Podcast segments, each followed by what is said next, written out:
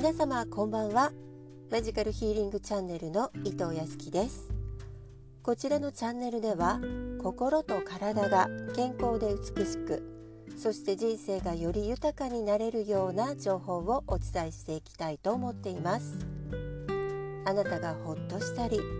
心地いいなと思えるような癒しの時間になればとっても嬉しいです。さて本日のテーマは新月の日にやったらいいことというテーマでお話ししたいと思います。はい、え今日は2020年最後の新月ですね。え皆さんご存知でしたか？こうなんかね特別な感じがするのは、えー、私だけでしょうか、えー、皆さんどうですか、えー、なぜね私がえ新月とかね満月の日にこだわるのかというとですね、まあ、理由はねいろいろあるんですけれども、えー、女性はですね月を意識して生活するととってもいいんじゃないかなっていう理由があるんです。で女性と月は非常に深い関係があるのご存知ですか？よくねあの月の満ち欠けは人の体に影響を与えるというふうに言われているんですけれども特にその影響はですね女性であれば感じやすいと言われています、まあ、ホルモンのね関係などもあって、まあ、週ごとでもね女性の方は結構ね気分が違うと思うんですよね。でまたねなぜかっていうとですねその月のリズムってこう14日間ずつ変わっているんですが14日で新月が来て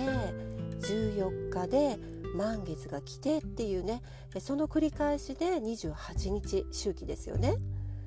でその月にね、まあ、1回ね女性はですねあの女の子の日が来るじゃないですか、まあ、そういう意味もあってですね、えー、この女性はですね28日周期っていうのを体に持っているのでこの月のねリズムに合わせて生活とかまたね体のコンディションをですね整えていくと、まあ、とってもね体にいいですしまたよりね心地よく生活できるというふうにね、えー、私は思っているんです。はいであの満月の日もそうなんですけれどもあの新月の日は、えー、月のねエネルギーがねとっても強く、え、地球に降り注がれてくるというふうにね言われているのでその自然界の良いエネルギーをこうたくさんね自分に取り込むのにぴったりの日でもあるんですね。であとですね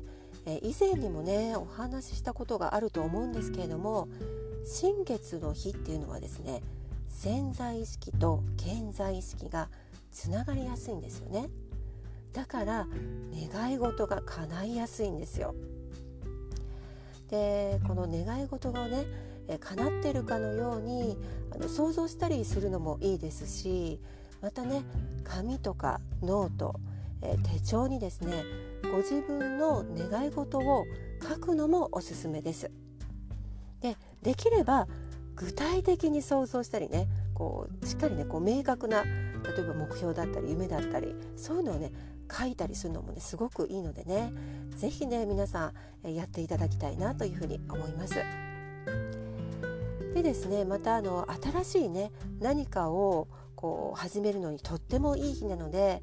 まあ、例えばねもう今日からねダイエットをするでもいいですし、まあ、今日からこう何かねこうスタートすることをね考えてえぜひね取り組んでいただきたいなというふうに思います。未来とかね未来の夢とかね希望を願うことはもちろんねあの新月の日だけじゃなくてもいいんですけれどもでもね特に女性はですねこう月を意識してねこう新月の日はこう願い事をね、えー、書いてみたりとかあと思ってみたりとかね、まあ、そういったことをね意識していただきたいなというふうに思います。はい、えー、ではねおさらいです。えー、新月の日にやった方がいいことねやったらいいことというのはですねまず1つ目はですね願い事を書く。えー、そして書くときは何々したいなではなくてですねこうなりますというふうにね完了形で書いてください。はいそして2つ目はですね何か新しいことをスタートするはい考えるだけでも大丈夫ですはいあとですね、えー、塩風呂に入ったりあとね瞑想をしたりとかね、まあ、そういったこともねおすすめなのでね是非ね皆さんやってみてください。はい、えー、今日もね最後まで聞いてくださってありがとうございました。ではね今年最後の新月の夜をですね、えー、皆さんね素敵な夜に、えー、してくださいね。はいではおやすみなさい。